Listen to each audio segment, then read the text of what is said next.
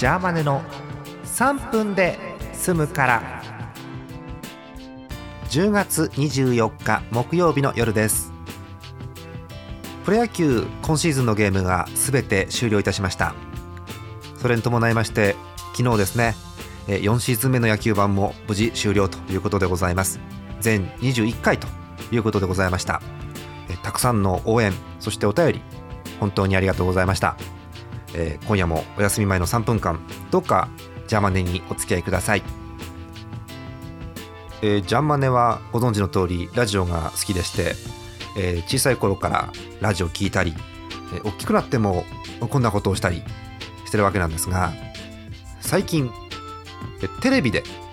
テレビです。テレビであえてラジオ的なことをされてる番組っていうのもちらほら見られます。でえ今回おすすめしたいジャーマンの人におすすめしないんですけどあんまりえおすすめしたいテレビ番組がございましてえ今日はそれを2分間残り2分ぐらいですねえご紹介できればということです、えー、番組名忘れじのカルチャークラブクラッキークロニクルはあっていう感じかと思うんですけど昨日野球盤でもちらっと言ったんですが、え BS スカパーです、BS スカパーはスカパーに加入してると見られるという感じの BS のチャンネルでございます、そんな、BS スカパーの、毎週木曜日さっき終わったんですけど毎週木曜日の、夜9時からの1時間番組です、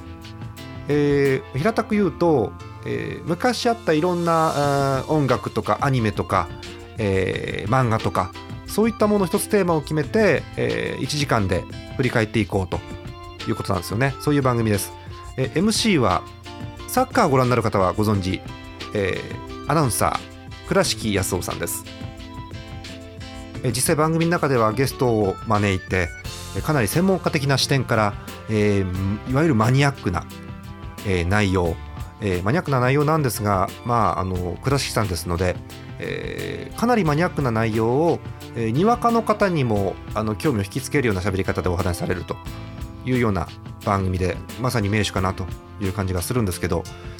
あ残り20秒ぐらいですね、えー、テレビ番組なんですけど、えー、映像はですね基本ラジオブースです。